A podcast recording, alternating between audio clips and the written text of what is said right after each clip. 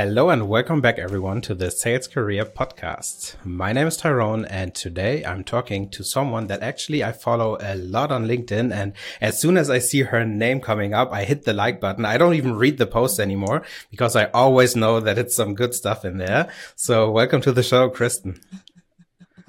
Thank you. That's very, very high praise and a high bar. I, I appreciate it. We'll try to keep making it worthwhile. Yeah, let's see what, what we have for people today. So, um, actually, um, it's pretty cool to talk today because you call yourself the unicorn AE or one of the unicorn AEs. And I would really like to do a little deep dive on, um, your, your career path, how you came here and, um, how you choose your future employer, something like that. And we will see how the conversation flows today. But before we do all that, let's do a little time travel and, um, tell me what you would tell your younger self if you could meet yourself at the start of your career? Yeah. Um, so I would tell myself to keep keep an ownership mindset and keep an entrepreneur's mindset. Um, I was raised by two entrepreneurs, worked in their both of their organizations at a pretty young age, starting middle school for both of them, and um, and I didn't realize that that gave me an ownership mindset that I could that in any role that I've been in I can see how my role affects others upstream and downstream and I can understand how the parts work together for the whole and and therefore understand kind of where the business is heading what might be valuable um, to people um, both inside and outside the business. Um, eh, so i didn't realize that i had that because that was just a thing that was kind of present in my family. Um, but it was it's served me really well um, in my career. And I think folks that you know you don't have to have that early experience to to know uh, and be curious and pay attention to um, both how your own organization how the business is functioning and then how other how your prospective clients how their business functions and be interested and curious about that and not just um, the features and functions of whatever you know whatever you're selling Mm-hmm. Yeah, sounds good. So something like not being in a silo for yourself, like in the SDR AE world, where you just focus on your quota, but actually see how am I affecting marketing or how are they affecting me, and then also customer success for the internal stakeholders, but then also like customers, right? How can I have an impact on how they make money, for example, right? Yeah. Yeah, Exactly. Cool. I see. Then, um, yeah, I already praised you a bit and I already said your name, but still no one knows who you actually are. So please introduce yourself to the audience. Yeah, Krysten Conner. Um, very good to be with you. I've enjoyed um, talking with you as we prepped for this. Um, and you mentioned uh, Unicorny AE. So that's kind of just a clever ish um, thing that's kind of memorable that um, that I use for LinkedIn. And part of that also is to um, establish um, the context that I come from, right, and helping people understand. So there's lot, lots of voices on LinkedIn, um, lots of people who maybe haven't sold anything in a while but are just now you know giving advice of the and sometimes that advice is really valid because they had really long careers um, but just to kind of um, give people some context of where i uh, came from and the environments that i've been in and that colors my perspective right? It colors my and it speaks to um, the experience i've had and hopefully um, helps people understand you know if they're looking to um, move into those environments um, kind of big tech um, what does that you know what does that look like from the inside? What are some things that they can um, do to maybe have best practices that people in really you know high performing companies have. So yeah glad it was memorable because that that's the general idea Mm-hmm. Yeah, I, I, actually really like it because I think it's it's not bragging about being a unicorn AE, but it's actually sharing your perspective, right? You can be in sales, you can be in tech sales, but it's a pretty unique perspective to have been with these type of companies that really have a trajectory and where you can really see that they are scaling or they have been scaling. So uh, I really like that approach. But before we uh, do a deep dive on that part, um, can you tell us a bit about your like early career? How did you actually get into sales? or what was even before sales because i think this is something that people need to know yeah like we like i just mentioned um started out really working in my parents two organizations and Um, but decided early on I, I, didn't I didn't think I wanted to do that. I wanted very idealistic. Um, I wanted to wanted to be a teacher, wanted to change the world, and um, so I so whenever I went to school, I double majored in history and education and taught middle school and high school um, for several years, and um, that was probably the toughest job I ever had, uh, being a teacher because very tough um, academically for me because I didn't want to be a teacher that just handed out worksheets. So I spent a lot of time like designing learning experiences and that sort of thing, but also really tough emotionally because kids are uh, kids are dealing with a lot. So um, I, like many teachers, burned out and then kind of had to decide, okay, what do I, what is next? What do I want to do? And um, I went back to my family had one of the businesses was an insurance agency and went back and ran that for a while, thinking, you know, I know this business, I can help. They were at a turning point, so kind of helped turn that around and really thought, okay, um, this this might be the path now that I've grown up a little and kind of see have seen more of the world. And I, I did that for a while, enjoyed enjoyed doing it, but the main thing I learned was I didn't want to run an insurance agency for the rest of my life. and so then had to think again, okay, well, what is it that I want to do? What is it that I'm good at and that I can make money at and enjoy doing and do good while I'm at it? And I'd done, I'd been in all kinds of roles at the agency trying to turn different departments around, but the one I enjoyed the most was sales. And I had always, both in uh, insurance and in teaching, I'd always been the one pushing for more tech. I was always interested in tech, always followed startups, had always thought like there has to be a way to do this thing better, and was always searching for a, a faster, smarter way to, to do different things. And so I wanted to get into tech and I wanted to get into tech sales. And so, kind of how I, but I knew that with a teaching background and insurance background, that didn't, that wasn't a story that would necessarily make sense on its own. And so I knew that I needed to connect the dots for people so that it would make sense for someone to hire me. And so I targeted a company that sold to um, education, sold to K 12. And so even though I didn't know tech, I did know sales, and I knew teaching. I knew the vocabulary, I knew the things that mattered to them, I knew their buyers, I knew them, I knew their buyers probably better than anybody that had, was currently in the organization. And so that was a story that helped make sense right? And so they they took a chance on me and i'm really glad they did. It was um, it was a great great place to work and and um and it kind of launched my career in tech. Yeah.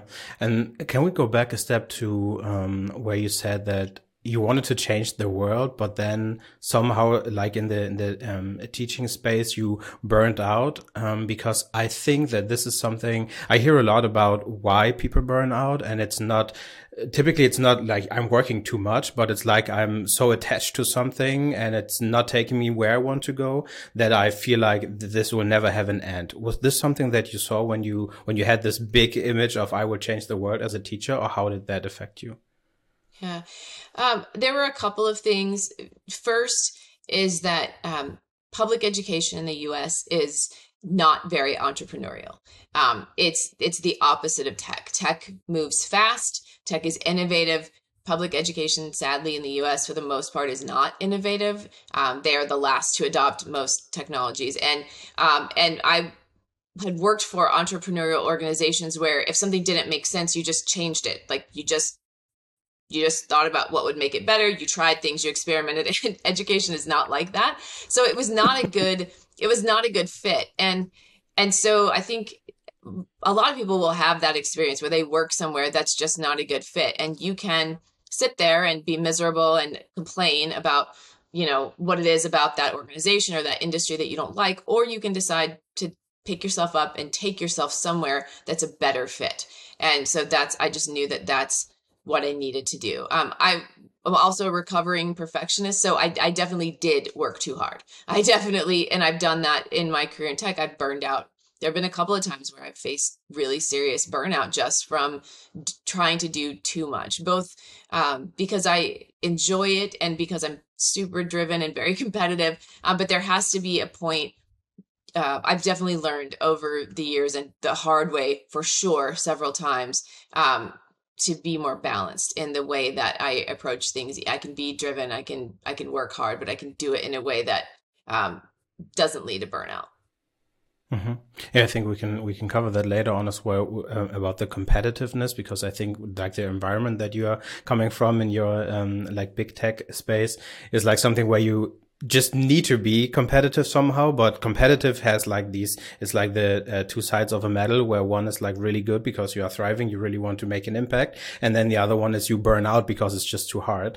Um, but before we go there um, i would like to know um, when you started your career in tech sales actually that uh, will take you back some years now but can you remember how it was to not come from a tech background but like stumbling into tech sales and and how you made your first moves there yeah, I definitely um I definitely didn't stumble into it. I I was doing it very much on purpose, um, but it was still very difficult. I um it, the systems that you used in sales and insurance were completely different. I had never seen Salesforce. I I mean, we had used other CRMs and knew what the concept was, but I had never seen it. Um, I had never. Um, we sold like eight different products, which is not that many. I mean, when Salesforce has like 300 SKUs or something, but like eight, like we were expected to um, do first demos on all of them. Um, and like I had no idea what an API was. Like I was Googling a lot, an embarrassing number of things. like I would just write things down in meetings where I was like, they just said ASP. I have no idea what that means. And so I would just just sit there with my notebook and look like, you know, I'm you know, really doing strategy. No, I am writing down 30 things that I need to Google after this meeting. Um, and it was, it was overwhelming and very hard. Um, and so actually one of the first things I did after just a few months there was went and hired a, an outside sales coach uh, because my uh, managers there were very young um, and they were two folks that had just come off of being reps and they were excellent reps and they were they gave great advice but they were very new at managing and also um, i knew that i needed more help and more coaching than they had the bandwidth to give me. Um, and frankly uh, later i found out that having outside coaching is also helpful for a sounding board um, to like there are some th- there are sometimes if you're struggling or if you're you know if you're like I'm really afraid I'm not going to make quota this quarter or whatever, you might not want to say that directly to your manager, right? Like that may not be the best strategy for a one-on-one, but you can say that, you know, freely to a coach because they're, you know, their num your number is not attached to their number. Their only agenda is to help you get better, and so you can be very honest in that place, and and they can, you know, really help you uh, get to the root of things. It's also very helpful to have a sounding board for things, for me at least, that was outside my own organization where I'd be like, hey, they're telling us, you know, like this, and not just in this particular org, but many, because I've had, I've had, mm. I worked at that sales coach for several years where I'd be in different organizations, be like, hey, they're talking about like this strategy, or they want us to target this. But I don't know, am I crazy? Like, just, just, just doesn't make sense to me. And, and they'd be like, yeah, no, that's be that's happening because of X, Y, and Z. So just help me get clarity on stuff that was mm. it helped to have a pair of eyes outside the organization to kind of give clarity or help give more context to what was going on inside the org. Mm-hmm. And I imagine that you you have been quite junior during that uh, that time when it comes to like selling tech, but you already decided to to bring in an external sales coach. And actually, this this is something where I at least oftentimes think that this is something that you do when you are in like enterprise closing big deals. You have first of all you have like the the deal size to talk about, and then you also have the the personal budget actually to to afford a sales coach. How did you go around this when you were like a junior rep but already looking for external help?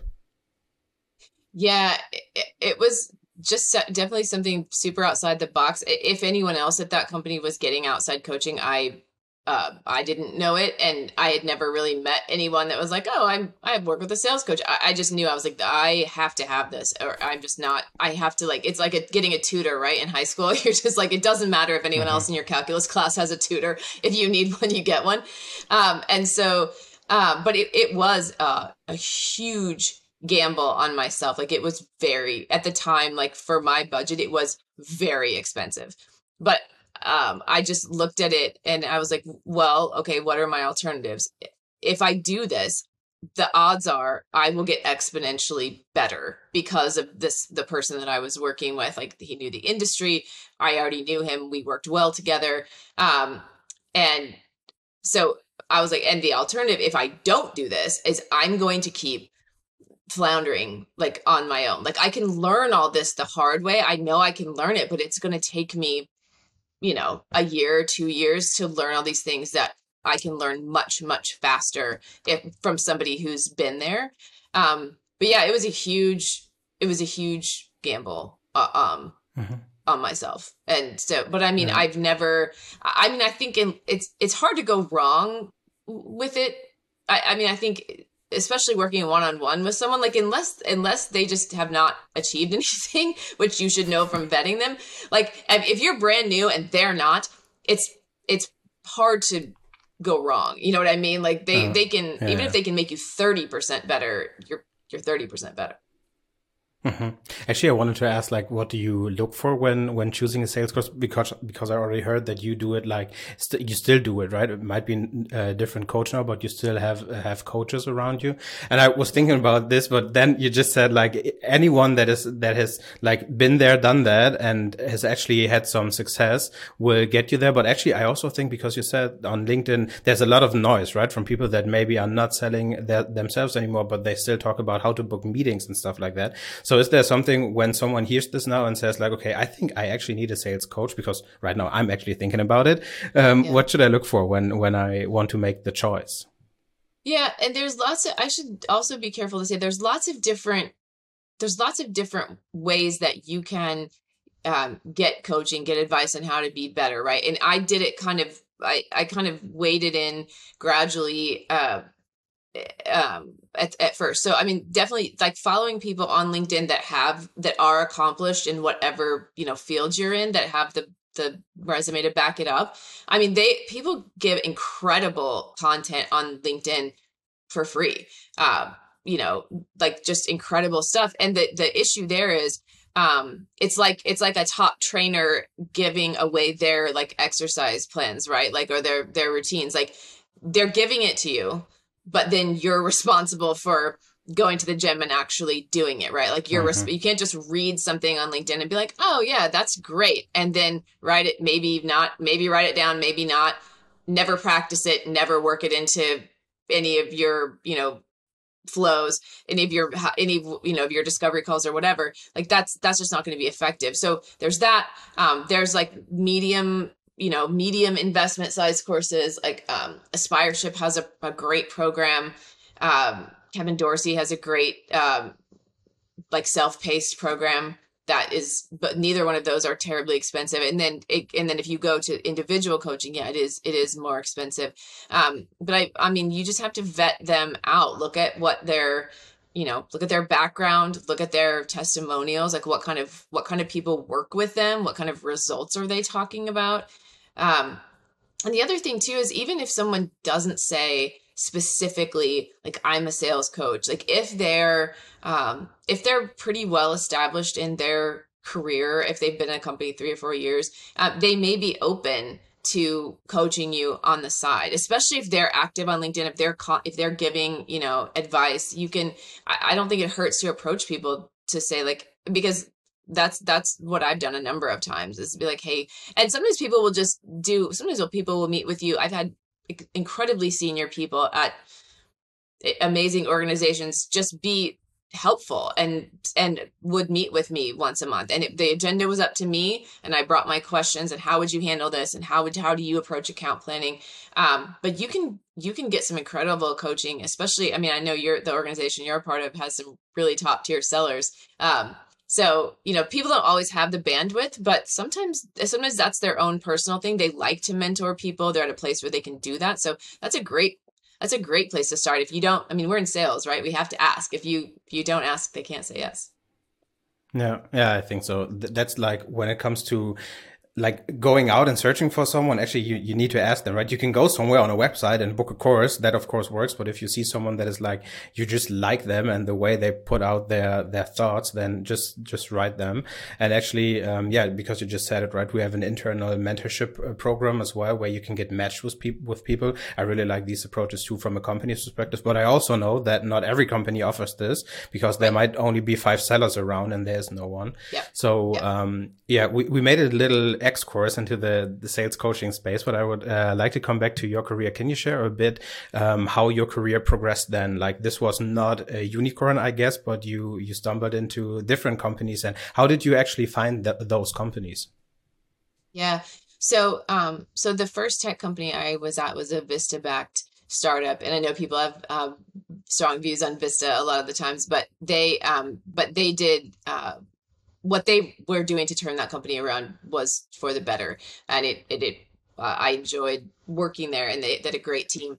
Um, that started to change when that company got bought out by a different company, and so as most people who've been a part of an organization that have, has been acquired um, know, it, it, definitely starts to change things. Not overnight always, but definitely starts to change it. And I could just kind of start to see the way that things were going. Normally, the acquiring organization, like the whole, the whole, they, they always say, oh, well, they're letting us run on our own. They're letting us just keep doing the way we're doing.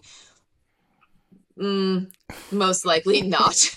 and so, you know, your own culture starts to adapt to the culture of the organization that acquired you. Just that's just going to happen over time.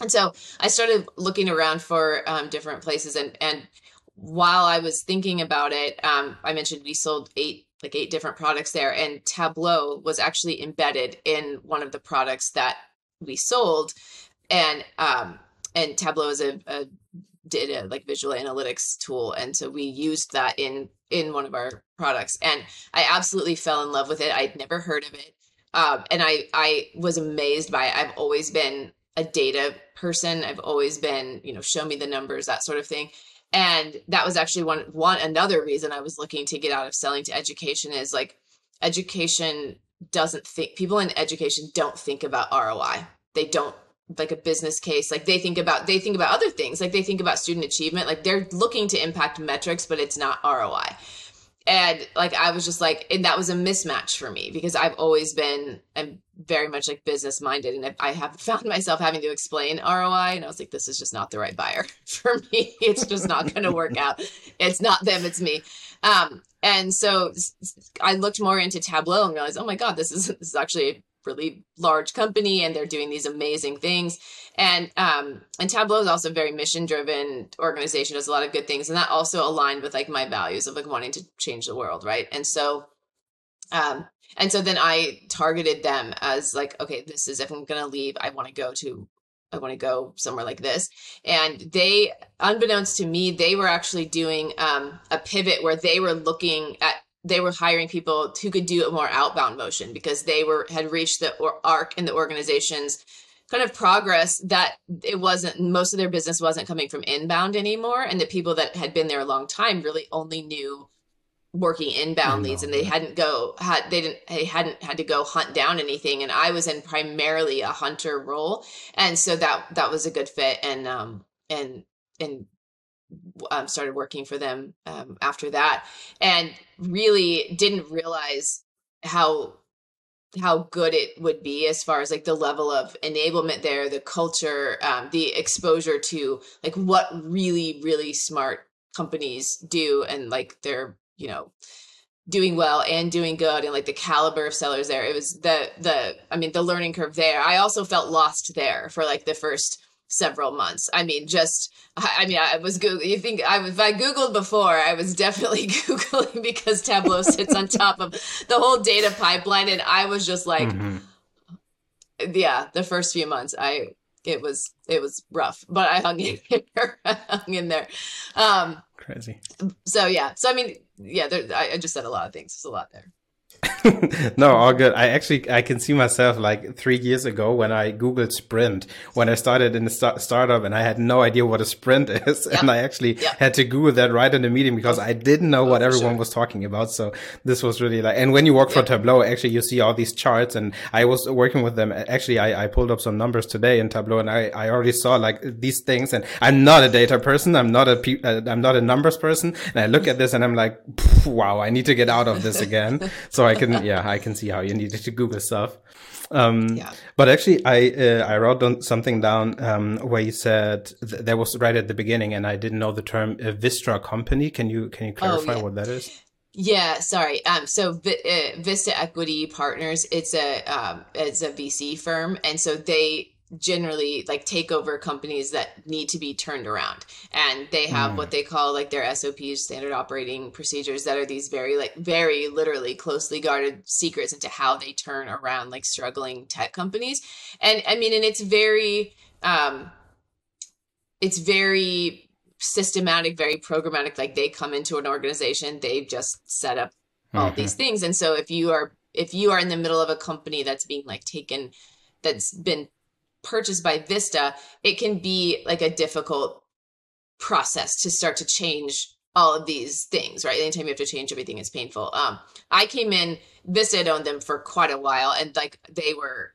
like had already turned the corner. Mm-hmm. Um, and so I was there just, I was like, oh, well, things to be, seems to be working great now. I wasn't there, uh, you know, at like the, the, you know, the part that was painful for some. And so people that have been a part of Vista backed companies will generally have a, a, a pretty um, strong opinion one way or, or the other and and i can definitely see it from all perspectives. So that's why i gave a disclaimer like people have strong feelings about it uh, lots lots of times. Yeah so you also said something about um, Tableau where it was like you, you came into the company and you first of all felt lost, but then you saw that there are really some some people that can guide you, some good enablement and like the resources that you actually need. Can you get a bit specific around what that was? What actually helped you achieve what you've achieved at Tableau? Enablement at Tableau. One of the things that stood out to me um, in in the boot camp that they did was first of all when they taught you to demo, they taught you to demo to the so what um, which is like if I'm going to show you something that this product does, the next thing out of my mouth better be the impact, right? Because otherwise, why am I showing it to you? Um, because we don't want to just show just feature dump right? Like we have and the person on the other end of the call the other the meeting like you can't expect them to automatically in the time you're talking connect the dots of oh this is what it does. This is how it impacts what i'm looking to do. So that was definitely um, an aha moment for sure. Uh, the other so that was uh, that was definitely a, a thing that their enablement you know team did that was excellent um, there were also a lot, a lot of excellent um, internal resources about understanding the, the business and the metrics and the vocabulary of the of the different personas that they sold to. And I, I understand that a lot of organizations don't have that level of resources. But even if you are, you know, one of five AEs at a company, you can go and start to start to build that out for yourself, right? Like who are my personas? What do they care about? What problems do we solve for them? And many times i mean if you're part of a team that has any sort of marketing marketing already has that. You know what i mean? So so go to them and say like hey when you're marketing who are you targeting and what language are you using? And, and notice your own web page notice the words that they're using. Notice your customer stories.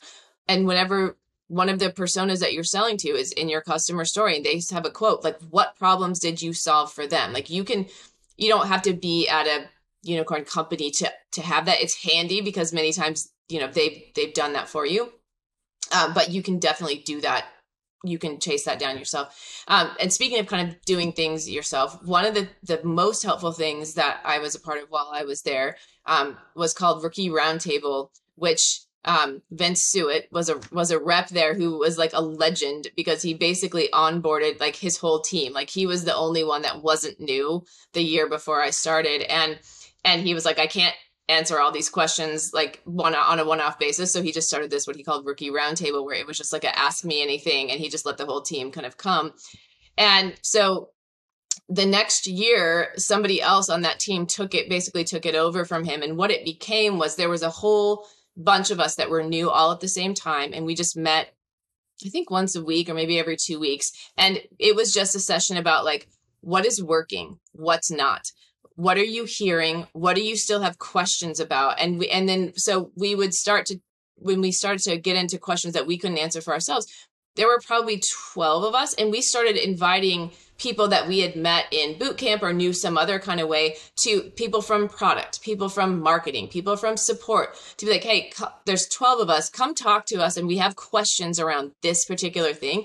And frankly, it was a lot faster for them to come and talk to 12 people than to have 12 people ping them right? And ask them like, what does this mean? Can I pick your brain? Can I sit with you for 15 minutes? And we recorded yeah. the sessions. And so then we could, you know, um, you know, give, give those to other people. And then in every other, I took that with me. And so in other places where I went, I just started that. I just started putting a meeting, a, you know, an optional meeting on people's calendars saying like, you know, I think some places we called it rookie roundtable. at Other places I just have said like newbies unite, and that's the name of the meeting. And mm, you know, so nice. we just get so you can definitely learn from each other. More is more on like putting heads together, and um, and I I definitely learned at Tableau from Vince and from uh, other folks that you can be a teacher and a learner, right? Like you can learn, you can still be in the process of learning things yourself, but you're three months ahead of someone else. You're a year ahead of someone else. You might not feel like you have it all together like somebody who's been there five years, but you definitely know more than someone who started a week ago, right? Like you can do both. Mm-hmm.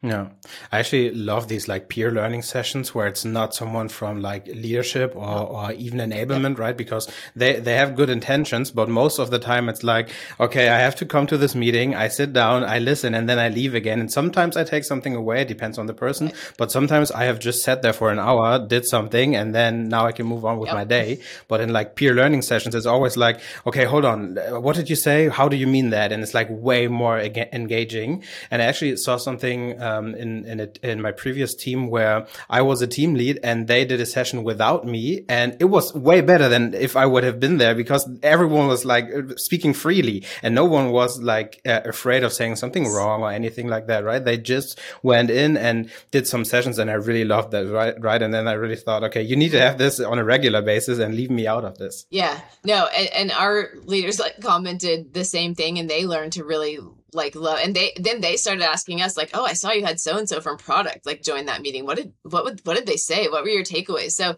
yeah it was really powerful. And i think you know it kind of speaks to um like i talked about like having an ownership mindset. Like if you don't see something in your organization that you want like just complain that it's not there. Like start it you know and then and that it helps not mm-hmm. and it ends up helping not only you but other people. And you know it may be something that you know you know helps you know 20 20x of the you know more than just yourself right? And other teams saw that and started catching on like in other departments. So i mean it can really mm-hmm. it can really impact a lot of people uh, much more so than just wishing it was there and and not doing anything about it.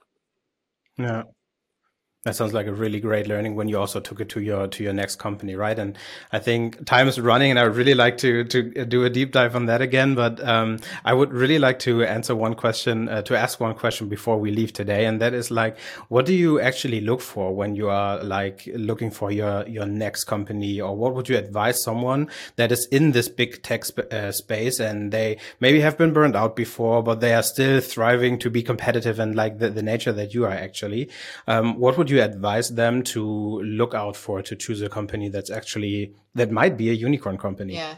Um and and my objective was not necessarily to work for unicorn companies. It, it worked out that way, but what I because what I was targeting was not that. I think that going about it that way is probably misguided. Um, other than large companies do have re- different resources, right? Like in like being at Salesforce was working at mm. Salesforce was definitely something that was on my like career bucket list because I wanted to see like what what do their internal processes look like? I mean, right? Like they are like this you know behemoth kind of gold standard like i and so being there and seeing how they did things how they thought about things it was incredible i wouldn't trade it for anything it was i i also learned i didn't want to be employee number you know 60,001 um but but there's just there's trade-offs right? I mean there's so that's the other thing is i think you learn in every environment you learn what's for you and what's not for you. So what i've learned is um, i like being in organizations where i can um, contribute and not just be like a, you know at a, a, really large company there's they don't necessarily take your advice on like this is how we should shape the demo or this is how we could tweak discovery. It's just like here's the talk track go certify against it by next week and then and then do it you know? Um i was not yeah. uh it was not my favorite. I like building things. So i i so i started looking for organizations where i could help build things. Um i also wanted to uh, for me the the buyer is very important because I learned from being at the uh, when I was selling to education and there was a mismatch between me and the buyer because they I wanted to talk about ROI. They didn't want to do that. I my personality like I move fast. I am not risk averse and the buyer was very different than that and that causes a lot of mismatch, right? Same when I went to Tableau, uh, the IT like technical buyer was a part of all of our evaluations and that is like a very deliberate specific personality that is like skeptical, they're not transparent for the most part like and so I started to really think about um, okay, what are the conversations that I enjoy having? Who do I like talking to? Like, I like talking to sales and marketing. And also, like, if you enjoy if you enjoy the conversation chances are the other person enjoys it too and vice versa right? Like if you have a disconnect with the person that you're supposed to be helping it's just not going to go well. And so like and I, I also have also chosen like products that i'm inherently interested in because i'm i'm sure that i could sell something that if I, if I saw that it could help people, I could probably sell it because like that's important. It's important to me that the product actually work and actually help someone in their career. Um, so I get that is number one. But the other thing is if I'm inherently interested in what the product does, it's just that enthusiasm, like energy transfers, right? And so I'm I I've always this is just me. Other people do it differently, but I've always looked for um what are things that I am actually spaces I'm actually interested in that I if that I pursue and learn about outside of work because I care about it. Um, you know, do I do I like what the product does? Do I like the conversations I'm having? So those are probably maybe different things than other people are thinking about. And then of course there's the you know the culture fit. I'm looking at things like RepVue. I'm looking at things like Glassdoor. You know to understand what what do people inside the organization say about working here, who's hitting quota, who isn't.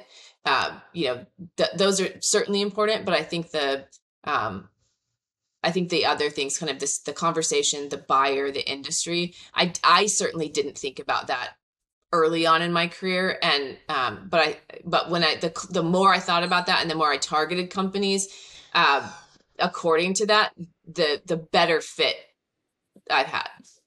Yeah, yeah, I can totally understand. It's like um, actually when when I'm being poached by recruiters uh, right now, it's like I'm I'm reading what they what they say, and. I'm I'm looking like the at, at, the industry, and then thinking about the persona and the conversations you might have, and I'm like, mm, mm, no, I wouldn't like to spend my day in that direction. And that's actually something why I chose Seismic because I know that they are selling to sales and yep. marketing. And be, when I was learning actually tech sales, I talked a lot to salespeople, and I was like, actually, if these could be my buyers, they would be like I idea, right? I can have like day to day conversations, share my yes. own perspective, yes. get get out of them like what are you, how are you using yep. this, and then like the the selling is something on the side somehow because you can talk about your day to day. And yes, you do have to do discovery and demo and all this type of things, but it's like a peer conversation in, in best case, and this is where it really hits a moment, I guess. Yeah, yeah, exactly. And and I would say like the best sellers that I saw at Tableau were very technical. They were interested in like how the sausage was made, right? Like they were interested in tech and the back end and how these things all talk to each other. And um and same at Salesforce, like there were people that were definitely subject matter experts in like that particular industry. Like I think if you care about something and you enjoy the people that you're talking to within that industry, regardless of whether you're a peer, whether you whether you've done that or not, if you enjoy it and you learn about it, you're naturally going to have you're naturally going to sound more like an in like you like you said like an insider like a peer. You're going to sound more like someone that they talk to on a regular basis and those conversations just go better because you have more in common yeah, 100%. Krysten, I, I, think there's like so many things that we can talk about, but actually the time is gone. We have been through everything today. And I would really like to thank you, first of all, for coming on the show, sharing your perspective. I know you are pretty busy with the, the job you do, but thanks for taking the time. And, um, right now would be your moment. The stage is yours. You can, you can ask for anything you want, um, and, and people might follow you there. ask for anything I want. I thought I thought that was the conversation was taking a turn. Got it. All right. Um, no, so I was like, "Are we granting wishes now?" I've never been in a podcast I wish I could. Let's see what comes. Definitely a different angle, right? yeah, cool. Um, no, so definitely, um, most most active on LinkedIn, trying to share with people, um, you know, what what's working, what's helping, um, because I think in an enterprise space, that was definitely something I was looking for on LinkedIn three years ago. Right, was someone who was who was an enterprise practitioner, not not transactional, not SDR, like in an enterprise, you know, or like large commercial space, what's working. So share a lot of that there. Um, you'll find a link to my newsletter there. Um, and then also uh, day job is is at UserGems where we're we're helping um, sales teams find their their champions, their past buyers, and then sell to them again, right? Um, especially in this environment where buyers are even more cautious, where where budgets are even tighter. Um, finding those, like you were talking about, those warm conversations is really important. So um, it's uh, having a, having a lot of fun um, helping helping sales teams do that. Nice. I will put like your, your link and the UserGems link in the show notes so people can find that and actually check it out. I really think that I, I've looked it up already. I really think the idea is, is great. And I would love something like that where I can find my, my uh, past buyers and make them buy again at a new company. So yeah, that's the plug to UserGems here. Um, thanks a lot for coming on the show. And I really enjoyed the conversation. Speak soon, Krysten. Bye bye. Bye bye. Thanks for having me.